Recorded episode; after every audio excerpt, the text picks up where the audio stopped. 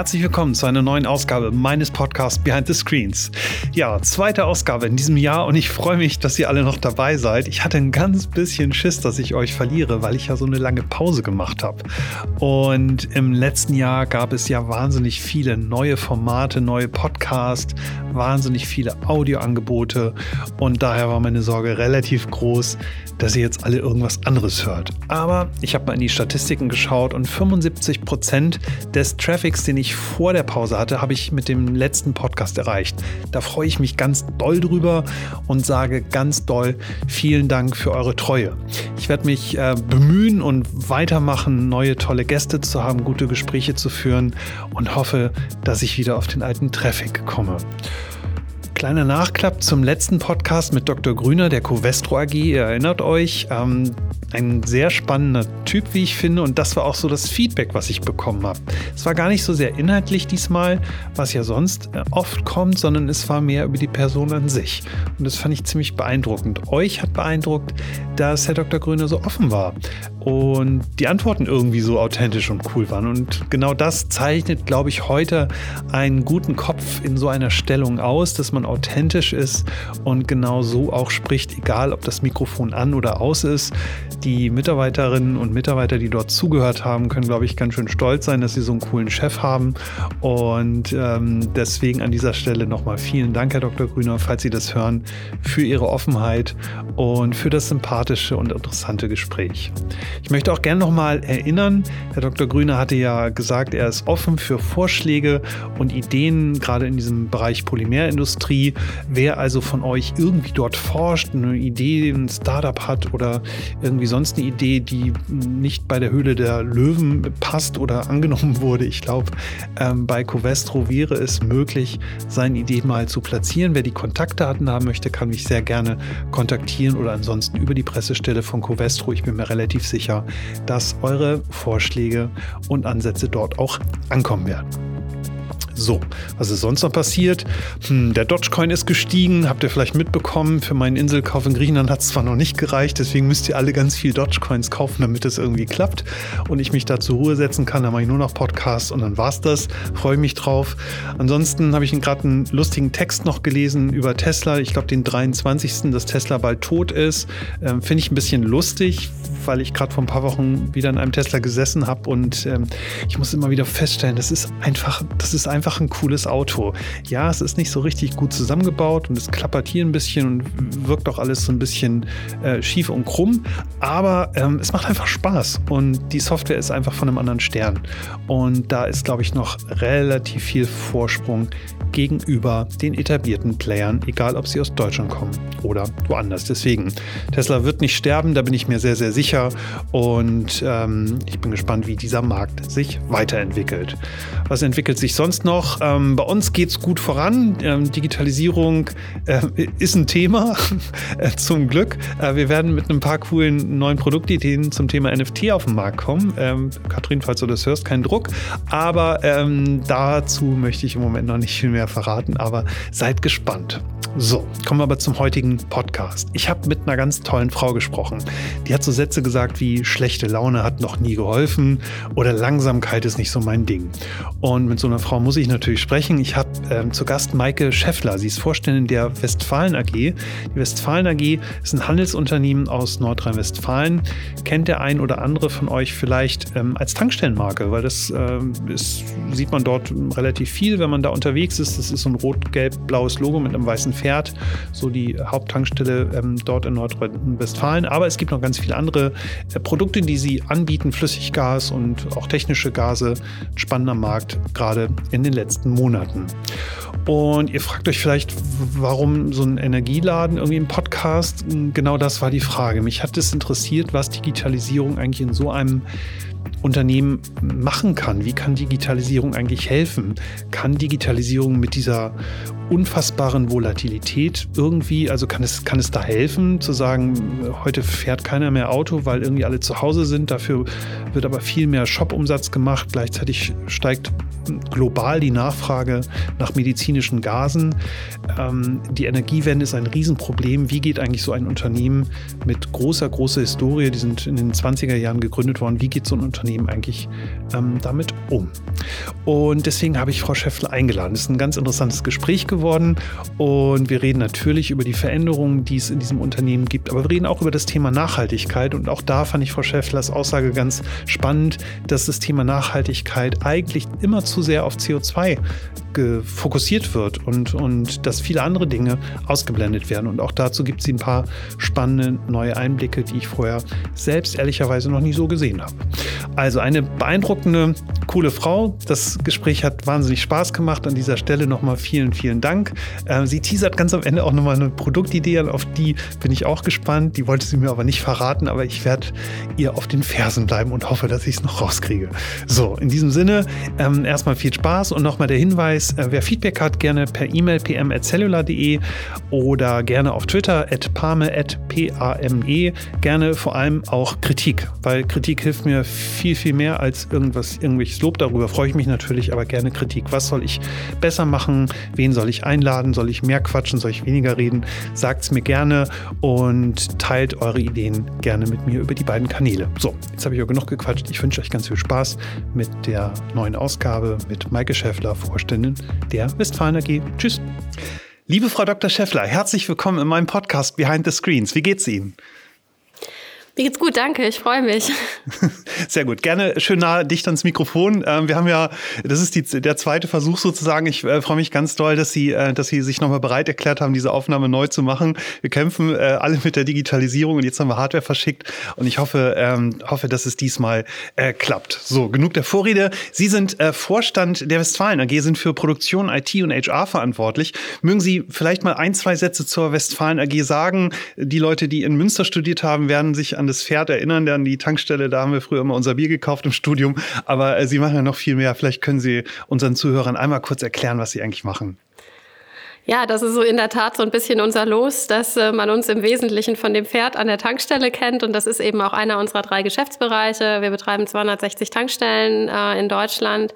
Äh, und wir haben aber noch andere Dinge, die wir tun. Wir haben äh, einen Bereich, äh, der sich mit dem Thema Propan beschäftigt. Das kennt man so von den Tanks, die äh, im Garten stehen oder auch bei Landwirten. Aber auch die berühmte Grillgasflasche oder die Flasche für den Dachdecker, sage ich mal. Das sind Dinge, die von Westfalen kommen. und wir sind im Bereich technische Gase äh, tätig. Wir stellen äh, technische Gase her, betreiben in Europa drei Luftzerleger. Äh, ein Luftzerleger, wie der Name schon sagt, zerlegt die Luft in die normalen Bestandteile. Das ist dann äh, Stickstoff, Sauerstoff und Argon. Äh, wir stellen aber auch CO2 und Wasserstoff her und füllen verschiedene Gase ab. Äh, Spezialgase äh, Zentrum haben wir, wo wir dann eben Kalibriergase und andere Dinge herstellen und ganz aktuell natürlich auch medizinischen Sauerstoff in aller Munde im Rahmen der äh, Covid-Krise. Ja, ja, ich habe ähm, zu, zu Anbeginn meines ersten Podcasts in diesem Jahr ein bisschen was über Corona gesagt und freue mich immer, wenn, wir, wenn man nicht so viel über Corona spricht. Trotzdem äh, einmal eine Frage dazu. Ähm, wie sind Sie damit umgegangen? Sind Sie eins dieser klassischen Unternehmen, die ähm, Probleme hatten, irgendwie ins Homeoffice zu gehen? Es wird ja immer populär äh, gefordert, macht die Büros zu, aber dann gibt es natürlich diese ganzen produzierenden Unternehmen oder die halt einfach ja sicherheitsrelevante Arbeitsprozesse haben, die man jetzt noch nicht von zu Hause erfüllen kann. Ähm, wie waren Sie davon betroffen? Also glücklicherweise ähm, haben wir auch schon vor Corona mobil gearbeitet in den Bereichen, in denen das geht. Also äh, natürlich haben wir keine mobile Abfüllanlage für Gase zu Hause, das funktioniert nicht. Äh, aber in all den Bereichen, in denen das geht, gab es bei uns auch vorher schon mobiles Arbeiten, sodass wir äh, mit ein bisschen Ruckeln in der ersten Woche, sage ich mal, äh, weil dann doch die Technik nicht für ganz so viele User im mobilen Arbeiten ausgelegt waren, ziemlich schnell, eigentlich reibungslos äh, mobil gearbeitet haben. Ähm, wir haben allerdings auch die Erfahrung gemacht, es wird ja immer gefordert, dass wirklich alle zu 100 Prozent äh, mobil arbeiten sollen, äh, dass das auch für die Mitarbeiter eine sehr hohe Belastung ist und dass das gar nicht, auch gar nicht gewünscht ist von vielen, weil sie eben zu Hause beispielsweise kleine Kinder haben, gar nicht, sich gar nicht konzentrieren können äh, und so weiter. Und weil sie auch teilweise einfach froh sind, mal rauszukommen und auch mal äh, Menschen zu sehen, wenn auch auf Distanz und Abstand. Ähm, insofern haben wir auch immer die Möglichkeit gehabt, äh, natürlich unter Corona-konformen und sicheren Bedingungen, zumindest teilweise auch im Büro zu arbeiten. Und wir haben sehr früh aufs Testen gesetzt. Also äh, wir haben schon im Sommer angefangen, unsere Mitarbeiter regelmäßig zu testen. Mhm. Ich habe in meiner letzten äh, Ausgabe den Herrn äh, Dr. Grüner äh, Daga den CIO, und er hat gesagt, so durch die Krise ähm, äh, bekommt der CIO jetzt auch plötzlich mal Lob und nicht immer nur, nicht immer nur Ärger, ähm, weil die IT irgendwie äh, schwierig ist. Hat sich, hat sich Ihre Position auch so ein bisschen äh, verändert und ähm, Sie sind für IT und also für die wichtigen Dinge jetzt eigentlich in der Krise gerade verantwortlich. In der Regel stehen ja nur die Marketingkollegen immer im Licht. Nee, also es ist in der Tat so. Also ich kann das wirklich bestätigen, äh, dass auch wir als IT dort äh, viel Lob bekommen haben, weil es eben wirklich reibungslos funktioniert hat und auch besser als in anderen Unternehmen. Und natürlich auch in der anderen Rolle. Ich bin halt auch fürs Thema Arbeitssicherheit hier zuständig und eben auch HR. Äh, und insofern haben wir eben sehr früh auch das Thema Corona aufgegriffen. Wir hatten zum Glück eine Mitarbeiterin, ich sag mal, die so den Braten gerochen hat, als es noch gar nicht in Deutschland so wirklich angekommen war. Und deswegen haben wir sehr früh auch FFP2-Masken bestellt, als man sie noch bestellen konnte. Und wie gesagt, haben dann auch sehr früh eine Kooperation mit einem Labor gemacht, die PCR-Tests für uns dann gemacht haben. Und eben ab dem, äh, ab der ja, Verfügbarkeit der Schnelltests haben wir dann eben einen Arzt, der dreimal in der Woche hier Schnelltests macht und so weiter. Also ich glaube, wir haben schon sehr viel gemacht für unsere Mitarbeiter äh, von Anfang an. Und auch dafür, glaube ich, hat es viel Lob gegeben, weil die Mitarbeiter einfach auch sehen, dass das nicht so selbstverständlich ist und dass wir uns eben kümmern äh, und auch die Problematik sehen, dass, wie gesagt, eben nicht alle auch vollständig zu Hause arbeiten möchten oder können und dass es auch eine große Belastung ist. Mhm. Und dass wir deswegen eben auch versuchen, äh, in, in, sicherem Maße den Mitarbeitern die Möglichkeit zu geben, auch mal im Büro zu arbeiten. Mhm. Wie sieht es denn oder wie sah es äh, vielleicht zu Beginn der Krise so ein bisschen auf der, auf der Angebotsseite aus? Ich kann mich erinnern, irgendwie die erste Welle, wo wir ja alle direkt zu Hause waren und, und, und äh, unfassbare Angst vor allem hatten. Das hat sich ja mittlerweile fast so ein bisschen gelegt, weil man ja irgendwie auch gelernt hat, damit umzugehen. Ähm, ich kann mich erinnern, als ich das erste Mal wieder draußen war und bei einer Tankstelle war und diese leere Stadt, also ich wohne in Hamburg, diese leere Stadt gesehen habe und ich fast Angst hatte zu sehen, was da passiert. Gleichzeitig haben sie natürlich den Geschäftsbereich Gase, hat sich das so ein bisschen bisschen ausgeglichen, dass sie auf der einen Seite weniger Benzin verkauft haben, auf der anderen Seite dann aber die Nachfrage nach medizinischen Gasen hochging? Oder wie, wie war das? Also es ist natürlich so, dass äh, an der Tankstelle natürlich der Absatz zurückgegangen ist im letzten Jahr äh, durch, das, äh, durch den Lockdown, dadurch, dass die Menschen nicht mehr so viel gefahren sind, äh, ist das natürlich so, dass die Absätze zurückgegangen sind, keine Frage. Äh, gleichzeitig ist das Shopgeschäft nach oben gegangen an den Tankstellen, natürlich, weil es viel äh, einfach die Möglichkeit gab, natürlich dann auch dort das Abholgeschäft in Sachen Brötchen, Kaffee oder auch Fastfood, sage ich mal, das ist nach oben gegangen. Natürlich auch das Thema medizinische Gase, wobei in Deutschland muss man sagen, äh, der Sauerstoffverbrauch gar nicht so sehr gestiegen ist, weil eben auch viele andere Operationen verschoben worden sind. Wir sehen das aber in anderen europäischen Ländern ganz extrem. Also beispielsweise in den Niederlanden, wo wir auch tätig sind und auch äh, Patienten zu Hause mit Sauerstoff versorgen, also COPD-Patienten versorgen. Da haben wir das sehr stark gemerkt und da war das Produkt teilweise auch sehr knapp, beziehungsweise man muss immer sagen, eigentlich ist es dann gar nicht der Sauerstoff selber, der knapp ist, sondern die Verpackung, also die die Flaschen sind dann knapp, weil eben natürlich auch die Gasindustrie auf einen, einen solchen Anstieg dann gar nicht eingestellt war. Ähm, also in anderen europäischen Ländern haben wir das sehr stark gemerkt. Ähm, in Deutschland äh, ist das auch angestiegen, aber eben nicht um einen Faktor, sondern um, ich sag mal, 15, 20 Prozent. Und das äh, kann man dann doch ganz gut abfangen mit den Kapazitäten, die wir hier haben. Mhm. Es ist ganz interessant. Ich spreche jetzt mit, mit relativ vielen Leuten aus unterschiedlichen Industrien und, und, und alle suggerieren so ein bisschen, naja, eigentlich sind wir ganz gut durch die Krise gekommen. Und ich, ich denke mal so, irgendwie mag ich es gar nicht glauben, weil ich, also ich in meiner, in meiner Lebzeit habe noch nie so einen, so einen wirtschaftlichen Schock erlebt, ähm, der irgendwie das Land und die Welt erschüttert hat. Wie, wie kriegen Sie diese Prozesse hin? Ich meine, Sie haben Tankwagen, Sie haben irgendwie Lagerstätten, Sie haben äh, funktionierende Prozesse und von heute auf morgen kommt keiner mehr und verbraucht keiner mehr Benzin. Wie, wie geht das? Also können Sie einfach Ihre Maschinerie anhalten? Nee, das können wir natürlich nicht, äh, aber das ist eben glücklicherweise auch nicht notwendig gewesen. Das muss man eben sagen. Wir haben äh, natürlich äh, geatmet einfach über die Tatsache, dass wir so ein Gemischtwarenladen sind. Und das ist sicherlich auch das, was einfach sehr, sehr glücklich war für uns.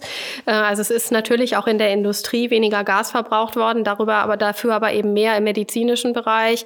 Es ist in der Industrie weniger Propan gebraucht worden. Dafür haben die Leute aber wie blöd gegrillt. Das kann ich eben auch sagen. Also wir haben noch nie so viel Grillgas verkauft wie im letzten Jahr.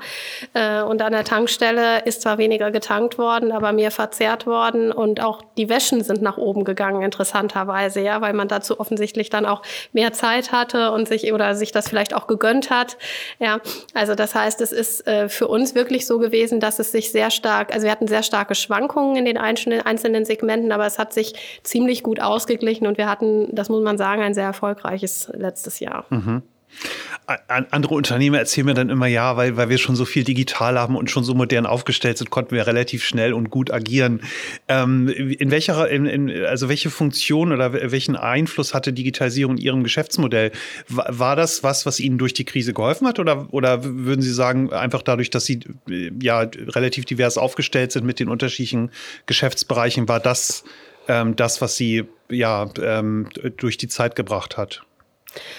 Also das ist nicht schwarz und weiß. Also ich sag mal, wenn wir rein mal auf die EBIT-Zahlen am Ende des Tages gucken, äh, dann glaube ich, hat, hat uns mehr unser Geschäft dadurch gebracht als die Digitalisierung fairerweise. Ich glaube, das muss man ehrlicherweise so sagen. Auf der anderen Seite ähm, hat uns natürlich das Thema Digitalisierung schon geholfen, einfach unsere Prozesse am Laufen zu halten. Denn ich meine, natürlich haben wir auch äh, die Hälfte der Mitarbeiter teilweise deutlich mehr als die Hälfte der Mitarbeiter ins mobile Arbeiten geschickt. Äh, und das ändert natürlich Prozesse und das erfordert natürlich auch einfach äh, die technischen Möglichkeiten, sage ich mal, die te simple technische Ausstattung. Erstmal muss jeder Laptop haben, damit das überhaupt funktioniert. Das war zum Glück so. Äh, und dann müssen sie natürlich auch die technischen Systeme haben, die den Mitarbeitern ermöglichen, dann auch auf ihre äh, notwendigen Systeme zuzugreifen. Das war glücklicherweise auch so, weil wir eben, wie gesagt, auch vor der Krise schon mobil gearbeitet haben, natürlich in einem ganz anderen Ausmaß, aber wir haben das halt getan und deswegen waren die Prozesse halt mal grundsätzlich da. Mhm. Ähm, und dann haben wir natürlich auch ein bisschen aus der Not eine Tugend gemacht und haben versucht, eben äh, unser Geschäft auch digitaler zu machen zum Kunden hin. Wir haben eben das Thema Shop sehr deutlich nochmal forciert, sowohl im Propan als auch im Gasebereich und haben eben die äh, Filibri-App ja auch entwickelt, äh, die es eben den Kunden an der Tankstelle ermöglicht, eben an der Säule zu bezahlen und denen, die dann, wie Sie gerade gesagt haben, eben auch Angst haben und ein komisches Gefühl haben, eben auch die Möglichkeit gibt, gar nicht mehr in den Shop zu gehen, gar nicht mehr mit Abstand äh, in der Schlange zu stehen, sondern einfach gar nicht mehr Schlange zu stehen. Mhm. Äh, vielleicht die Zuhörer, die das nicht äh, kennen, Filibre ist ein äh, quasi ein Zahlungs, eine Zahlungs-App, die es ermöglicht, an der äh, an der Tanksäule berührungslos zu bezahlen. Also ich muss nicht mehr, äh, muss nicht mehr reinlaufen. Als wir letztes Mal gesprochen hatten, ähm, äh, war die App schon im Markt. Und jetzt haben sie ja die Hemmtankstellen sind jetzt neu dazugekommen. Das habe ich gesehen. Genau, das war die, ich wusste das natürlich beim letzten Mal schon, durfte das aber noch nicht sagen, als wir gesprochen haben. Also da musste ich auch ein bisschen schmunzeln an der Stelle, als sie mich danach fragten. Ehrlich gesagt, ja, jetzt ist die Hemm dann auch mit aufgesprungen. Ja. Wie, wie hat sich denn seitdem entwickelt? Ich meine, ich hatte letztes Mal schon die Frage gestellt, braucht es denn wirklich äh, yet another App, um halt zu bezahlen? Ich meine, wir haben alle irgendwie PayPal und Co. und haben irgendwelche, äh, ir irgendwelche Apps. Ist das, äh, ist das heute noch die Zeit, wo man mit so einem, mit so einem Serviceangebot ähm, einen Mehrwert schaffen kann? Also erstmal auf die erste Frage, es wird sehr gut angenommen und die Downloads steigen ständig und auch die Userraten steigen ständig. Natürlich auch mit den zunehmenden Akzeptanzstellen, das muss man einfach sagen. Und wir werden in Kürze äh, ja auch die Avia äh, dann noch sehen, die auch äh, Filibri einsetzen wird. Äh, das heißt also, die Akzeptanzstellen steigen und wir sind auch noch mit anderen äh, Partnern dort in Verhandlungen. Und äh, damit äh, werden, da bin ich mir relativ sicher, auch noch weitere Nutzer dazukommen. Und da spielt uns natürlich Corona auch ein Stück weit in die Karten, keine Frage. Ähm, es gibt halt nicht die Möglichkeit, heute in Deutschland einfach mit ihrer Kreditkarte an der Säule zu bezahlen. Oder das gibt es nur an ganz wenigen Stationen. Es gibt ein paar Mannlose, wo das möglich ist. Ähm, aber das ist, wäre eben auch eine sehr teure Lösung, alle Ladesäulen wirklich dann mit einem Zahlungsterminal auszustatten. Und deswegen tun die äh, Tankstellenbetreiber das nicht. Da sind wir ja nicht die einzigen, andere machen das auch nicht. Äh, und es gab eben bislang so den ein oder anderen Versuch äh, von Startups eben auch äh, solche Zahlungs-Apps in den Markt zu bringen bringen. Es gibt den ein oder andere große Mineralölgesellschaft, die das für sich tut. Ähm, wir glauben halt, dass äh, zum einen es nicht so sein wird, dass sie am Ende des Tages eine Shell, eine Aral, eine Jet, eine Westfalen und eine Avia-App auf ihrem Handy haben werden, um dann eben bei jedem spezifisch zu bezahlen. Und insofern haben wir es uns zum Ziel gesetzt, zunächst mal eine Lösung für die äh, mittelständischen Tankstellenbetreiber in den Markt zu bringen. Es ist ja auch keine reine Westfalen-App, ne? es ist eine Tochter, an der eben auch andere äh, Mineralölgesellschaften beteiligt sind. Äh, das ist eben auch ganz bewusst so, weil wir eben sagen, das wird nicht funktionieren, wenn man eben nur für seine eigene Marke dort agiert. Äh, und das bewährt sich eben auch gerade oder bewährt sich auch gerade im Markt. Und wir haben uns eben auch zum Ziel gesetzt, als Corporate Startup mal die Freien zu schlagen und nicht andersrum. Das wäre mal was anderes und was Besonderes. Und ich glaube, wir sind auf keinem schlechten Weg. Mhm. Inwiefern, ich habe eine hab ne Folie gerade vor mir, die habe ich besorgt äh, von Ihrem IT-Leiter Herrn Vogt. ich glaube aus irgendeiner geheimen Vorstandspräsentation. Hat er, mir, hat, er, hat er mir, gar nicht gesagt. nee.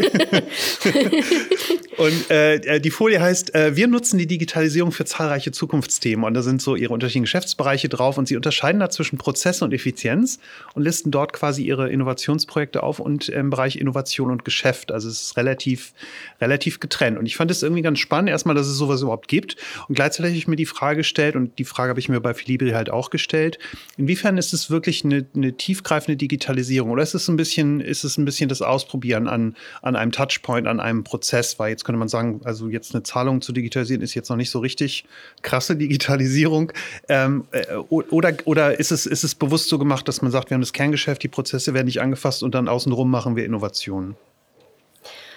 Ähm, ich, auch da ist die Antwort, glaube ich, nicht schwarz oder weiß. Ähm, natürlich müssen Sie, sich, müssen Sie auch immer ein bisschen gucken, wenn Sie den Grad der Digitalisierung bewerten, in welchem Umfeld Sie sich bewegen. Und jetzt bewegen wir uns sowohl im Propan, Gase als auch im Tankstellengeschäft jetzt nicht gerade in einem Umfeld, sage ich mal, äh, dass äh, Google Konkurrenz zu machen droht. Ja, also das ist ja alles ein bisschen hergebracht. Und wenn Sie eben sehen, dass eine Payment-App noch was Neues ist im Markt, ja, dann glaube ich, sagt das relativ viel über das Umfeld aus.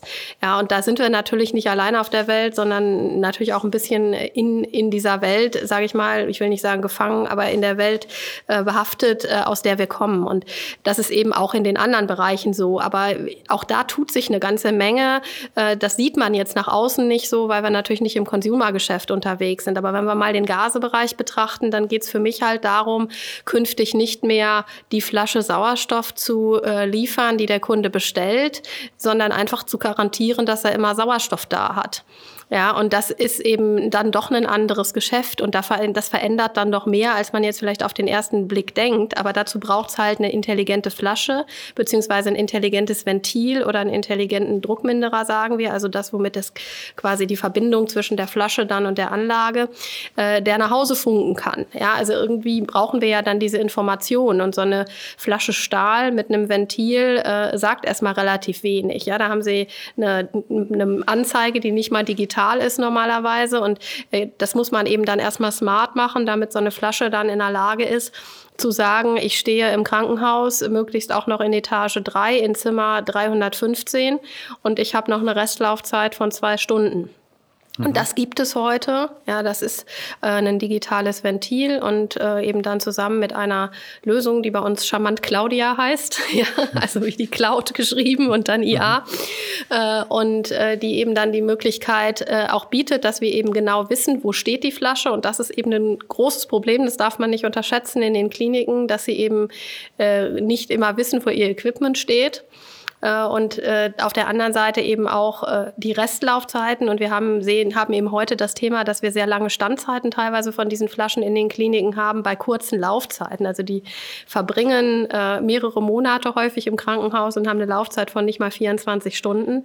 Und das sind natürlich Dinge, die sowohl dann einen Effizienzgewinn für unsere Kunden bedingen, aber eben auch die Möglichkeit uns bieten, die Möglichkeit einen ganz anderen Service, also sozusagen die Gase Flatrate zu liefern an und im Propanbereich eben ähnlich. Ne? Also nicht mehr zu sagen, ich liefere dann das Propan, wenn der Tank leer ist und dann merkt man es eben auch, das haben Sie vielleicht auch schon mal erlebt, man, man merkt es dann, wenn die Heizung kalt ist ne? und dann denkt man, ups, ja, äh, sondern eben auch dort einfach zu sagen, wir liefern ein warmes Haus und äh, sehen eben zu, dass der Tank immer hinreichend gefüllt ist.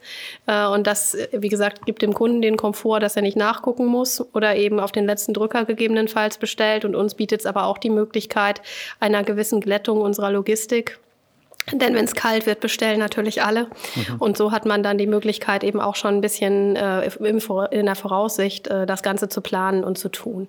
Und das sind schon Dinge, wie gesagt, mit denen wir uns auch beschäftigen, neben dem klassischen Shop-Geschäft natürlich auch, ne? was mhm. auch ähm, in diesen Bereichen nicht so verbreitet ist. Und dann fragen sie sich, woran liegt das? Und das liegt einfach daran, dass wir Gefahrgut transportieren. Also sie können halt eine Sauerstoffflasche nicht mit dem Paketdienst verschicken oder auch keine Propanflasche. Das geht so einfach nicht. Ähm, und äh, deswegen erfordert es immer eine besondere Logistik und deswegen haben sich eben auch diese Shops äh, nicht so durchgesetzt, vielleicht wie in anderen Industrien bislang. Sie haben gerade das Beispiel von diesem digitalen ähm, Ventil ähm, äh, gebracht. Ich kann mir vorstellen, Sie haben eine lange Historie. Ihr Unternehmen ist, äh, ich glaube, Mitte der 20er Jahre entstanden, also große Tradition. Sie werden höchstwahrscheinlich auch relativ viel Legacy-Systeme haben. Sie werden viele Mitarbeiter haben, die schon lange dabei sind. Ähm, jetzt kommt irgendjemand bei Ihnen mit einer Idee, also sowas, was Sie gerade geschildert haben. Vielleicht hat es irgendein Ingenieur, kam auf die Idee oder hat es irgendwo gesehen, hat gesagt, wir machen jetzt digitale Ventile. Wie, wie kriegen Sie das hin, dass, dass ich kann mir vorstellen, einige sagen, was soll denn diese Spielerei? Ähm, das ist doch irgendwie nur so ein technischer Firlefanz. Wie kriegen Sie das hin, das zu bewerten und, und dann auch eine Entscheidung zu treffen, zu sagen, das macht im Moment vielleicht noch nicht so richtig viel Umsatz, aber es macht Sinn in fünf oder zehn Jahren? Ähm, also natürlich haben wir auch die Skeptiker im Unternehmen. Also ich glaube, das wäre jetzt gelogen, wenn ich sagen würde, alle schreien Hurra und sagen, wir laufen jetzt in diese Richtung. Das ist natürlich nicht so. Ich glaube, es hat uns ein bisschen geholfen, der Entstehungsprozess dieser Idee. Äh, und zwar haben wir, ähm, ist das aus den Mitarbeiterkreisen entstanden. Wir haben eine Veranstaltung gemacht, äh, in, als das noch ging, als man sich noch treffen konnte. Ja, das war Ende 2019. Äh, die Veranstaltung nannte sich Adventures und wir haben ein halbes Jahr vorher elf Teams aus Mitarbeitern auf eine Learning Journey geschickt. Also die Mitarbeiter hatten ein Thema und äh, konnten dann äh, ein halbes Jahr lang sich mit diesem Thema äh, beschäftigen, nicht Fulltime, aber doch relativ intensiv, möglichst außerhalb des Unternehmens und haben dann äh, dort Lösungen entwickelt. Und da sind ganz tolle Ideen entstanden. Es waren gemischte Teams von, ich sag mal, dem Hausmeister bis zu Führungskräften waren alle dabei. Es war sehr interdisziplinär. Äh, und äh, wir haben dann in einer Veranstaltung im Dezember äh, diese Ideen gepitcht. So ganz klassisch, wie man sich das vorstellt, fünf Minuten. Und dann konnten alle Mitarbeiter des Unternehmens abstimmen, äh, welches denn wohl die beste Idee ist. Äh, wir hatten daneben dann noch äh, die Teilnehmer an dieser Veranstaltung und äh, eine kleine Fachjury. Und gedrittelt wurde das Ganze dann bewertet und da sind ganz, ganz tolle Sachen rausgekommen. Und äh, war eben dann nicht von irgendwem, dem Vorstand oder irgendwem, der meint, er wisse, wie der Markt funktioniert, der gesagt hat, das machen wir jetzt mal, sondern es kam eben aus den eigenen Reihen. Und ich glaube, das hat schon sehr geholfen auch, ähm, das äh, Ganze Ganze etwas mit etwas offener erstmal zu sehen, so muss man es, glaube ich, sagen, und dem Ganzen eine Chance zu geben, sich damit zu beschäftigen äh, und es auch wertzuschätzen, glaube ich, dass es bei Westfalen eben die Möglichkeit gibt, über solche Formate die eigenen Ideen auch einzubringen. Ja, das ist so die eine Seite. Die andere Seite ist der Markt möchte es auch. Also dass es der, der Kunde fordert und äh, wenn der Kunde irgendwas möchte, dann, dann machen wir das auch. Also mhm. wenn wir mhm. die Chance sehen, äh, dort Dinge zu verbessern oder unserem, unserem Kunden was Gutes zu tun, äh, dann ist das wirklich Westfalen-DNA, äh, dass wir das dann auch tun. Mhm. Jetzt sagt man ja natürlich so äh, äh, geläufig, äh, Ideen sind einfach Umsetzung ist das Problem. Ich kann mir jetzt natürlich vorstellen, äh, wenn man so in seinem normalen Office-Alltag plötzlich zu so einer äh, tollen, start-upigen Veranstaltung eingeladen wird und nach seinen Ideen gefragt wird, ist das super. Ähm, nichtsdestotrotz wird es an irgendeiner Stelle dann die Vorstandssitzung mal gegeben haben, wo sie sagen, okay, jetzt muss mal Geld auf den Tisch und jetzt müssen wir ähm, investieren und dann entscheiden sie sich für das. Wie, wie kommt sozusagen das, wie kommt so eine Idee aus dieser Kreationsphase in so einen harten Office-Excel-Sheet-Alltag, wo der Controller auch sagt, naja, sieht im Moment noch nicht gut aus, aber machen wir trotzdem? Ja, ich könnte, ich könnte fast sagen, wir hatten ja nicht so richtig eine Wahl. Also als wir angefangen haben äh, zu sagen, wir machen Adventures und wir schicken jetzt mal Leute auf eine Learning Journey, äh, da waren wir unterschiedlich skeptisch im Vorstand, glaube ich, darf ich an der Stelle sagen. Mhm. Und äh, ja, ich äh, habe das ja so ein bisschen mit initiiert und insofern habe ich auch ziemlich gezittert und habe dann so gedacht vor dieser Veranstaltung, na hoffentlich sind zumindest ein oder zwei Ideen dabei, die dann auch präsentabel sind auf dieser mhm. Veranstaltung, äh, damit wir uns nicht fürchterlich blamieren. Und das weiß man ja nicht. Ich wusste es auch vorher wirklich nicht. Also ich hatte also ein bisschen natürlich immer mal gehört, aber so richtig wussten wir halt nicht, was da auf uns zukommt. Äh, und ähm, am Ende hat dann unser Senior, äh, also der das Unternehmen 40 Jahre geführt hat, äh, sich auf die Bühne gestellt und gesagt, das wäre eine grandiose Veranstaltung. So was hätte er in seinem ganzen Leben noch nicht erlebt. Und das hat natürlich ganz viel mit den Leuten auch gemacht. Und ich sage ganz ehrlich, wir hatten dann ja gar keine Wahl mehr im Vorstand. Ja, also man konnte ja jetzt schlecht sagen und jetzt machen wir nicht weiter.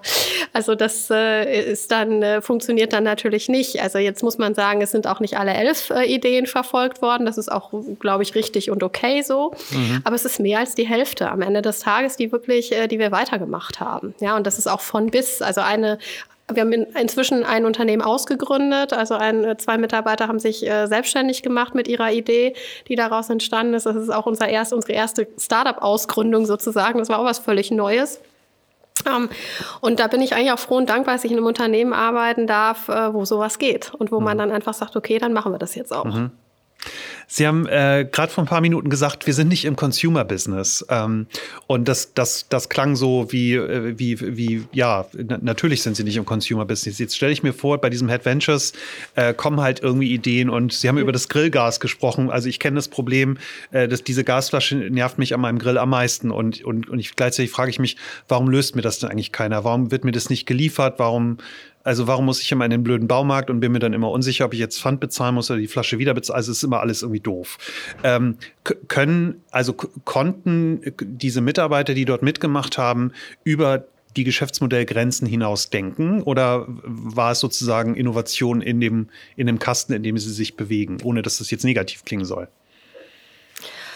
Nee, die Mitarbeiter durften wirklich über die Grenzen hinweg denken. Das war ausdrücklich erwünscht. Ähm, ich muss vielleicht noch mal einmal ein bisschen sagen, wir sind natürlich nicht nur im Consumer-Business unterwegs. Also ein bisschen Consumer, Sie haben gerade die Grillgasflasche angesprochen, ist schon dabei. Ne? Mhm. Äh, aber es ist eben sehr viel B2B. Das vielleicht nur noch mal einmal so ein bisschen äh, zur Klarstellung.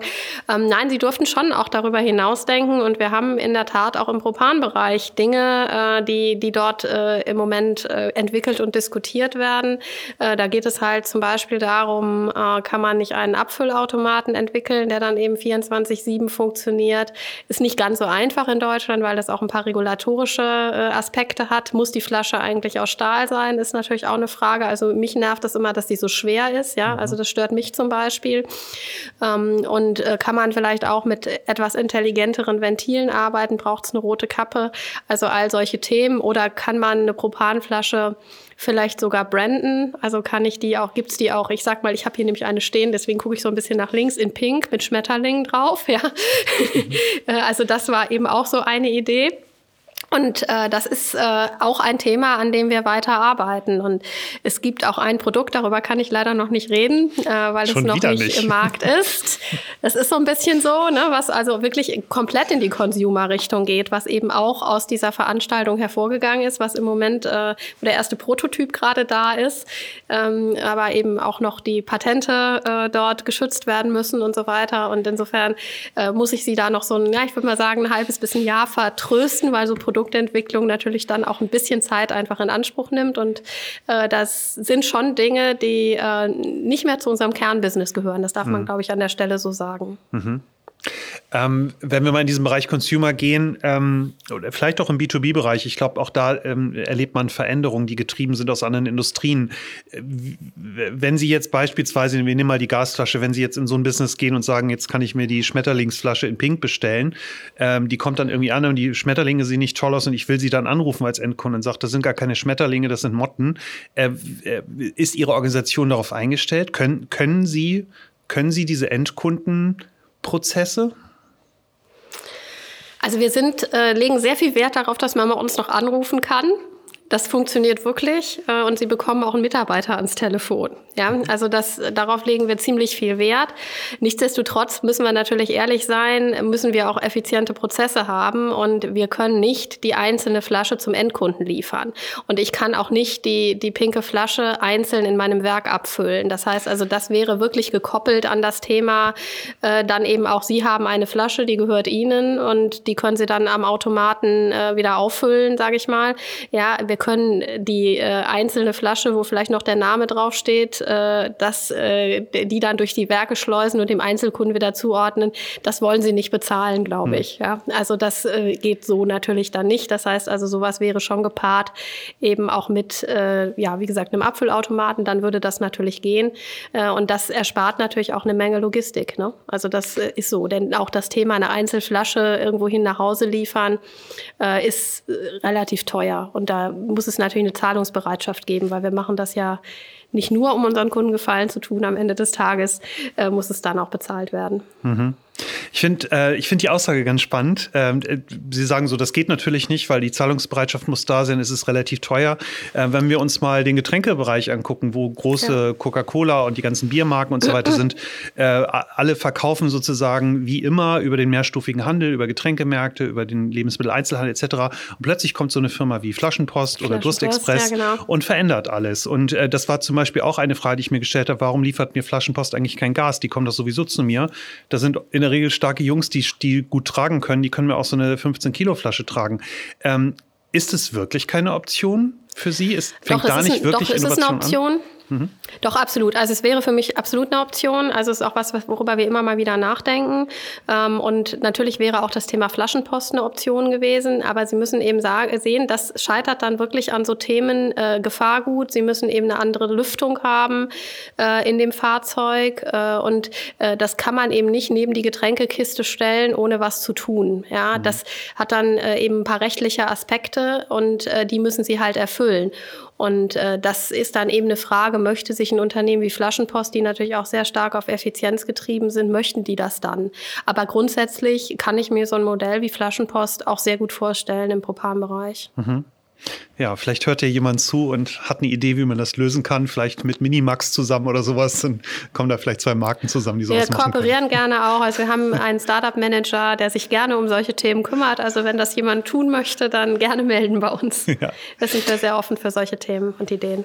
Ja, kommen wir mal zu dem, zu dem, also gerne in den, in den Gasebereich und im B2B-Bereich. Ähm, welche welche Rolle spielen Sie dort bei Ihren Kunden? Also ich, ähm, ich, am Ende des Tages sind Sie ja Energielieferant und Zulieferer.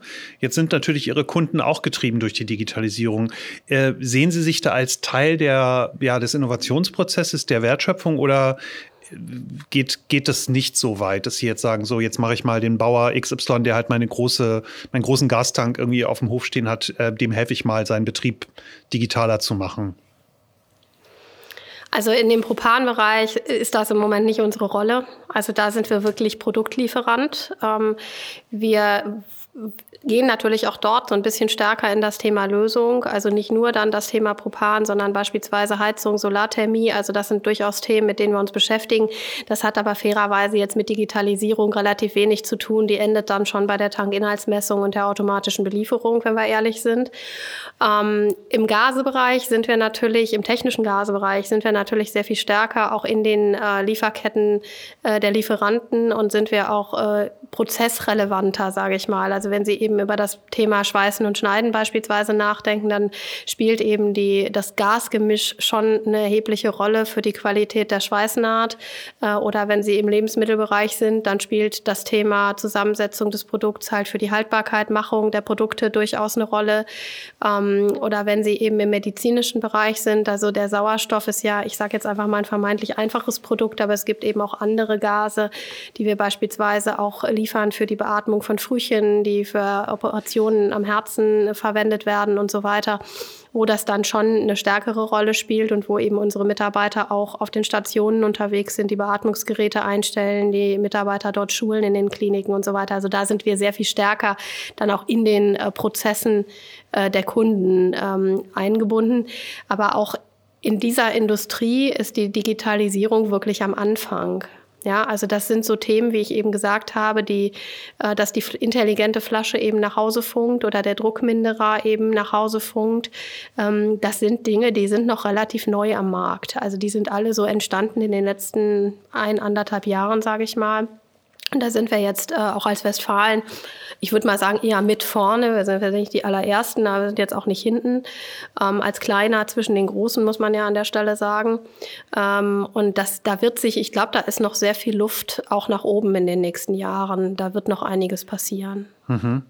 Und können Sie sich vorstellen, äh, wir haben immer diese Metapher bei uns hier in der Agentur, bist du Taker oder bist du Maker? Also sozusagen gliederst du dich in das ein, was, was dort ist, oder bist du derjenige, der vorausgeht und sozusagen das Geschäft selbst entwickelt und auch Kundenschnittstellen äh, übernimmt und dominiert?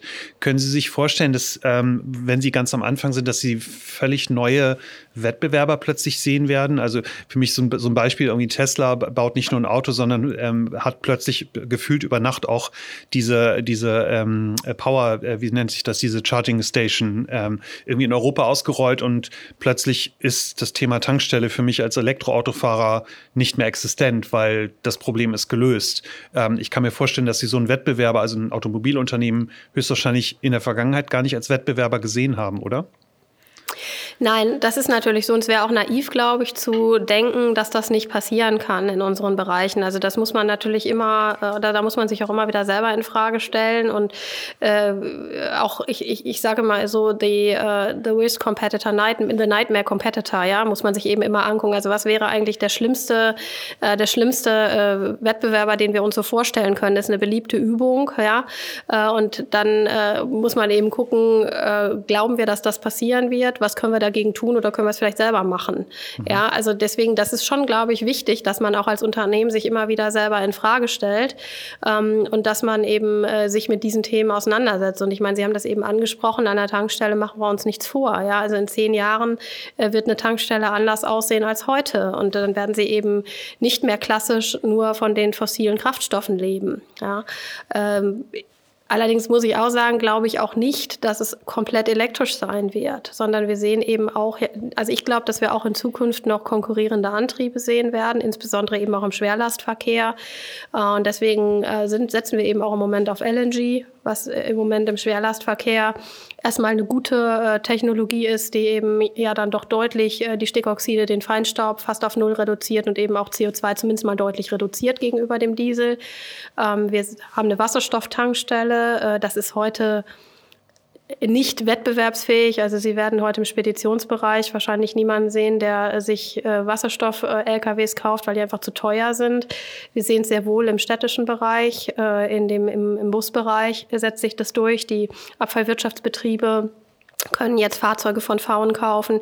Also Wasserstoff ist für mich ein Thema, äh, was ich auch durchaus sehe, äh, was auch durchaus eine, äh, eine Existenzberechtigung neben der Elektromobilität haben wird, aus meiner mhm. Sicht. Ähm, und darüber hinaus hat eine Tankstelle natürlich auch noch ein, also der, der, der, der Name passt dann vielleicht auch gar nicht mehr wirklich, weil man eben nicht Kraftstoff tankt, sondern Kaffee oder andere Dinge. Mhm. Also überhaupt eben das ganze Consumer-Thema, aber auch so ein bisschen One-Stop-Service. Ja, das heißt, wenn ich eben als äh, arbeitender Mensch tagsüber meine Pakete nicht entgegennehmen kann, wenn ich vielleicht meine Hemden in die Reinigung bringen möchte oder zum Bügeln äh, oder noch einen Schlüsseldienst brauche oder einen Schuhmacher oder was auch immer. Äh, also all das sind Dinge, die wir uns durchaus auch äh, als Services an der Tankstelle vorstellen können, die es heute teilweise auch schon gibt. Und äh, in diese Richtung äh, Mobilitätshub nennen wir das, wird sich das aus unserer Sicht entwickeln in den nächsten Jahren. Und da muss man sicherlich auch gut gucken, wer da auf den Markt kommt. Ne? Mhm. Ne? Ähm, Sie haben ähm, gesagt, es gibt diese Übung, sich sozusagen den schlimmst anzunehmenden Wettbewerber vorzustellen. Ähm, Sie werden das gemacht haben, sonst werden Sie es nicht so flüssig gesagt haben. Wer ist denn Ihr schlimmst anzunehmender Wettbewerber, wenn Sie es sagen mögen? Ja, also ich sag mal, das ist, wir, wir sind ja, müssen ja so ein bisschen über die Bereiche gucken. Ja, also ich sag mal, so im Gasebereich hätte ich jetzt schon mal gesagt, wenn es jemand wirklich schafft, über eine Webplattform das Gas äh, zu verkaufen, als Händler dann natürlich, nicht als Hersteller, also ein Luftzerleger wird man jetzt so schnell nicht ersetzen können. Äh, und dann eben die, äh, das Gas wirklich bis vor die Haustür äh, zu liefern und das möglichst noch im One-Piece-Flow, sage ich mal, also ein Stück, ja, äh, dann wäre das was, was wir nicht können. Das muss man eben schon so sagen heute. Also das ist sicherlich ein Thema, mit dem man sich äh, auseinandersetzen muss. Äh, das Thema sicherlich auch Standzeiten deutlich zu reduzieren. Ne? Also wirklich zu sagen, heute bestellt, heute geliefert, sage ich jetzt einfach mal so, ist sicherlich auch ein Thema. Ähm, Im äh, Propanbereich ähm, ist es, glaube ich, eher so das Thema, ähm, Propan ist ja im Kern gegenüber Öl die saubere Technologie heutzutage. Nichtsdestotrotz ist natürlich auch die Frage, wohin entwickelt sich das eigentlich? Und es gibt das Thema natürlich auch dieses Autarkie-Thema, mit dem wir uns sehr intensiv auseinandersetzen. Also brauche ich eigentlich überhaupt künftig noch fossile Brennstoffe oder kann ich nicht Speicherlösungen entwickeln, vielleicht auch mit der Verbindung Wasserstoff? Das können wir ja, da kennen wir uns gut aus, ähm, die dann eben im, die dann eben die, die überschüssige Solarenergie oder Windenergie, sage ich mal, so lange speichern, dass ich sie eben dann auch verwenden kann, wenn ich sie wieder brauche. Also das sind so Themen aus meiner Sicht, womit wir uns definitiv auseinandersetzen müssen. Das tun wir auch. Äh, und im Tankstellenbereich äh, ist es halt natürlich das Thema Laden, was nur noch zu einem geringen Teil an Tankstellen stattfinden wird. Da müssen wir uns, glaube ich, nichts vormachen.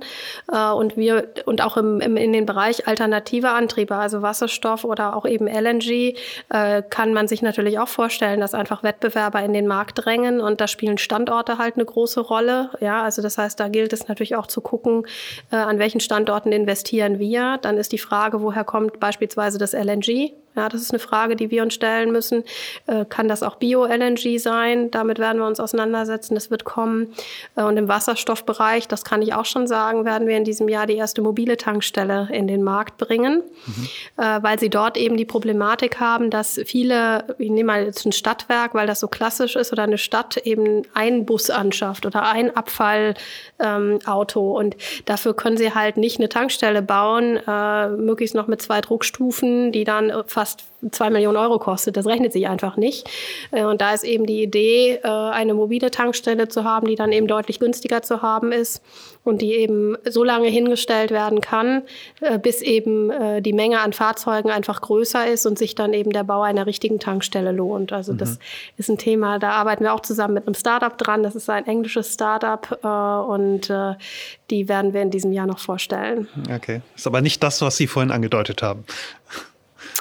Äh, das, was ich noch, das, das kann ich noch, das ist was ganz anderes. Okay. Nein, das ist noch was ganz anderes. Das ist äh, äh, wirklich ein Consumer-Produkt äh, und da kann ich noch nicht mehr zu sagen. Da muss ich Sie noch etwas auf die Folter spannen. Ich bin immer so neugierig, schlimm. ähm, was, ich, was ich ein bisschen paradox finde, irgendwie, wenn man mal in die Zukunft guckt und das Thema, äh, das Thema Nachhaltigkeit ähm, äh, umgibt uns, glaube ich, alle viel stärker, als wir es irgendwie vor ein paar Jahren noch gedacht haben. Und es treibt natürlich unser Handeln und, und viele Diskussionen. Es wird bei Ihnen nicht anders sein. Ist es bei Ihnen nicht eigentlich so, dass das ganze Thema, wie wir in Zukunft ähm, CO2-neutral aufgestellt sind, dass es eigentlich am Ende des Tages Ihr Kerngeschäft ähm, beenden wird? Also ich, ich würde gerne eine zweigeteilte Antwort geben. Das eine ist, ähm, für uns ist Nachhaltigkeit mehr als nur Klimaneutralität. Ähm, das finde ich eigentlich auch sehr wichtig. Und äh, wenn Sie sehen, dass wir ein Unternehmen sind, das fast 100 Jahre alt ist, dass es gewohnt ist, wirklich in Generationen zu denken und nicht in Quartalen, ähm, das auch sehr viel Wert auf äh, den, die Arbeitssicherheit, den Gesundheitsschutz unserer Mitarbeiter legt und wir auch, uns uns wirklich wichtig ist, dass wir sagen, wir möchten eigentlich auch, dass unsere Kinder noch gerne bei Westfalen arbeiten, dann ist das auch ein Teil Nachhaltigkeit. Ja, mhm. das ist soziale, gesellschaftliche Verantwortung. Das ist mir immer sehr wichtig zu sagen. Wir, wenn wir heute über Nachhaltigkeit sprechen, reduziert man das immer sehr schnell auf das Thema Klima. Und das ist natürlich ein wichtiger Aspekt, gar keine Frage, aber es ist nicht der einzige. Äh, zum Thema Klima, da sind wir Teil des Problems äh, und wollen aber auch gerne Teil der Lösung sein. Ich glaube, das ist so die wahre Antwort. Ähm, und äh, wir gehen schon den Weg, äh, auch Teil eben dieser Lösung zu werden, indem wir eben sagen, wir beschäftigen uns ja mit alternativen Antrieben, äh, befriedigen aber trotzdem auch noch das Mobilitätsbedürfnis unserer Kunden. Ja? Und äh, wenn sie realistisch auf den Markt sehen, äh, dann wird es eben in den nächsten zehn Jahren noch Verbrenner geben und die müssen auch noch irgendwo tanken. Und wir werden auch keine neuen Tankstellen mehr bauen, die äh, fossile, die auf fossile Kraftstoffe setzen. Das tun wir nicht mehr. Ähm, aber wir werden unsere noch weiter betreiben. Das ist die ehrliche Antwort darauf. Ähm, und wir werden aber alternativ oder zusätzlich uns eben mit Themen beschäftigen, wie gerade dem Thema LNG. Das brummt und das boomt. Und ich weiß, dass das, wenn Sie jetzt mit den Klimaschützern reden, dass sie sagen, naja, das ist aber ja nicht CO2-neutral. Nee, ist es nicht. Es ist aber im Moment eine wirtschaftlich vorhandene Alternative, die eben den CO2-Ausstoß um mehr als 20 Prozent senkt. Ja, und wir haben eben im Moment nicht den elektrischen LKW, der marktreif ist. Das gibt's eben gerade nicht.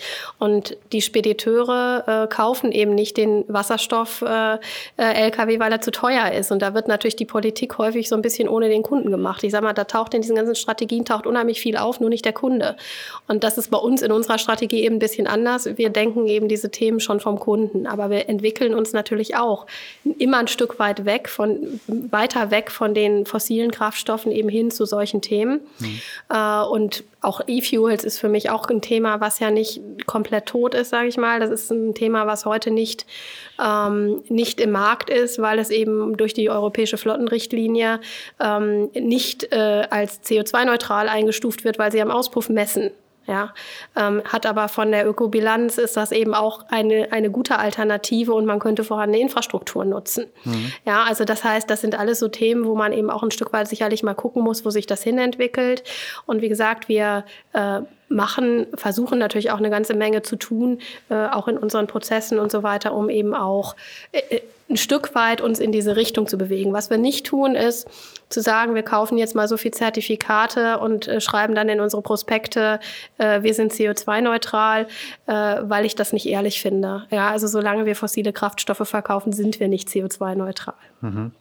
Helfen denn dann diese Dinge wie beispielsweise die Elektroprämie jetzt der Bundesregierung, die, ähm, die ja so ein bisschen auch für einen Boom, würde ich sagen, in dem, in dem Absatz der E-Fahrzeuge ähm, gesorgt hat? Hilft, hilft Ihnen das oder sind Sie da eher so ein bisschen äh, sauer auf diesen, auf diesen Vorstoß? Weil am Ende des Tages verlieren Sie natürlich theoretisch mit jedem E-Auto einen Kunden.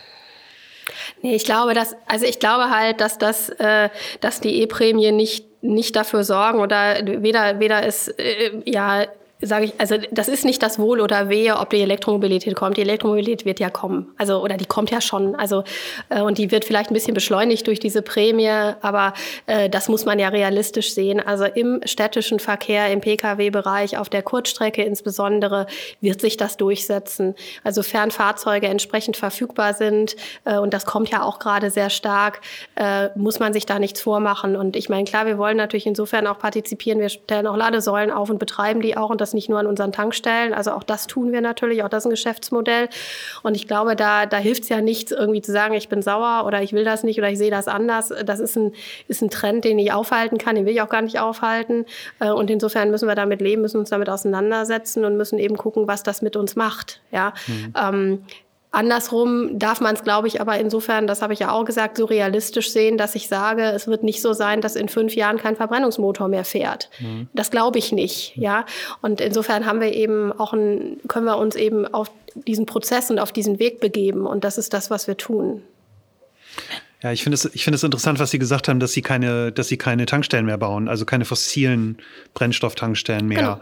Genau. Ähm, das heißt, es gibt kein, es gibt kein Flächenwachstum mehr oder bauen Sie neue Dinge oder wollen Sie in Zukunft neue Dinge nee, wir bauen eben neue Dinge. Ne? Beispielsweise LNG ist eben, wie gesagt, ein Thema, was wir derzeit mhm. tun. Also das werden wir machen. Wir werden Wasserstofftankstellen bauen oder eben die mobilen in den Markt mhm. bringen. Äh, das schon. Ja, wir haben auch Elektroladesäulen, die eben nicht nur an der Tankstelle stehen, sondern an einem Campingplatz beispielsweise beispielsweise oder an einem Hotel, an einem Restaurant oder an einem Supermarkt, solche Dinge, das schon.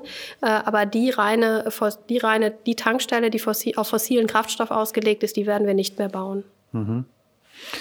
Spannend. Ich habe in Ihrem Geschäftsbericht gesehen, Sie haben, äh, Sie haben vier Werte. Der, der eine heißt Neugier, der zweite Freude, der dritte Verantwortung und der vierte Zusammenarbeit. Das klingt äh, eigentlich nach einem Unternehmen, wo irgendwie jeder arbeiten mag. Ähm, wie, wie beeinflussen Sie diese, diese, diese Werte, Neugierde, Freude, Verantwortung, Zusammenarbeit äh, für die Dinge, die Sie jetzt für die Zukunft tun müssen? Weil ich kann mir vorstellen, ähm, wenn Sie jetzt in Zukunft keine fossile Tankstelle mehr bauen, äh, wird es, ich weiß nicht, ob es Arbeitsplätze betreffen wird, es wird auf jeden Fall Veränderungen geben. Man sieht es ja so ein bisschen in der Automobilindustrie. Wenn keiner mehr ähm, einen, einen, fossilen Motor äh, kauft, dann brauche ich natürlich die ganzen Ingenieure nicht mehr, die diese Motoren gebaut haben.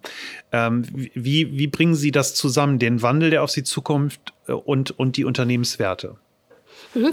Sind die Werte ein bisschen unterschiedlich zu sehen? Das mhm. muss man, glaube ich, an der Stelle ein bisschen differenzieren. Ah, das eine Thema Zusammenhalt ist wirklich etwas, was in unserer DNA liegt, ähm, was bei Westfalen immer schon sehr stark gelebt worden ist.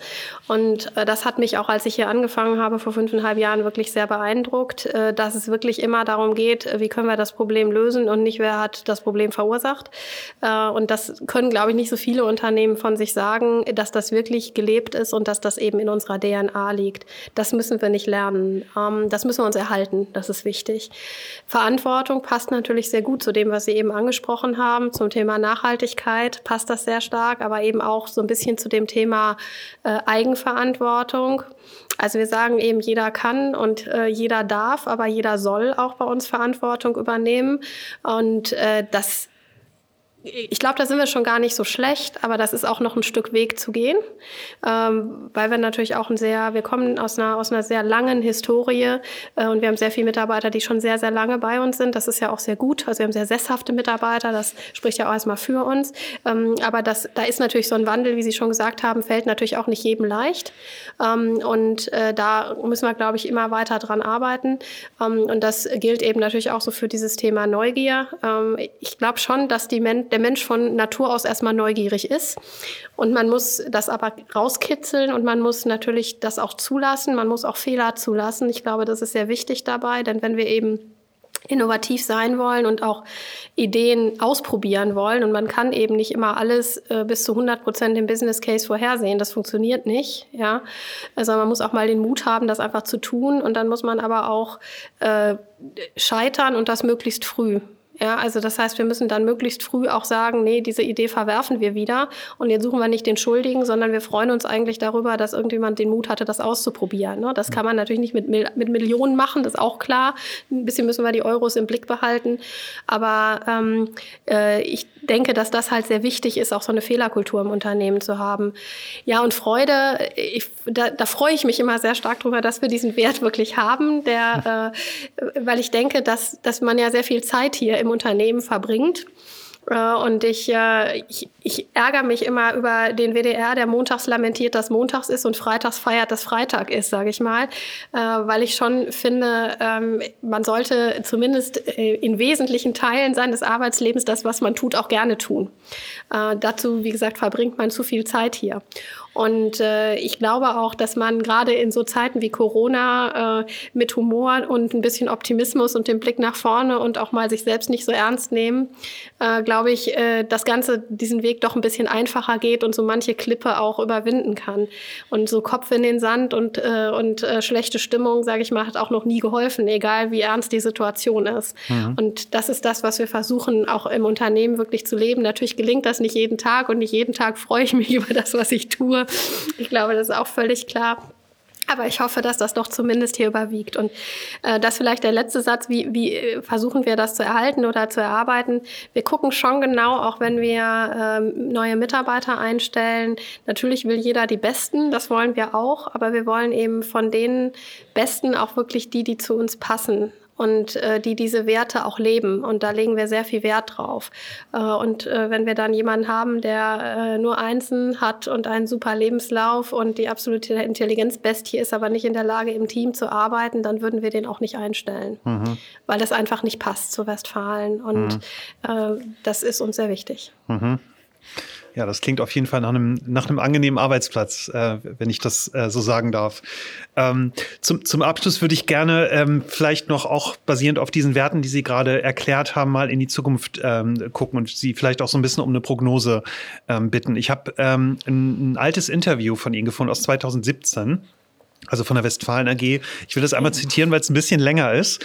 Ähm, äh, das, äh, das hieß, unser Unternehmen hat seine Grundsätze. Einer ist, dass ich nicht jedem Nutztier nachlaufen muss, das durchs Dorf getrieben wird.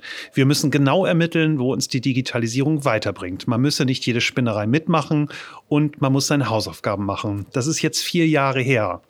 Ähm, aus Ihrer Brille, was hat sich da getan, wenn Sie 2017 schon sozusagen gesagt haben, jetzt ähm, sozusagen mal, mal ruhig mit den Pferden, äh, wir gucken mal, was wir machen müssen. Was hat sich seitdem getan und was lernen Sie daraus für die Zukunft?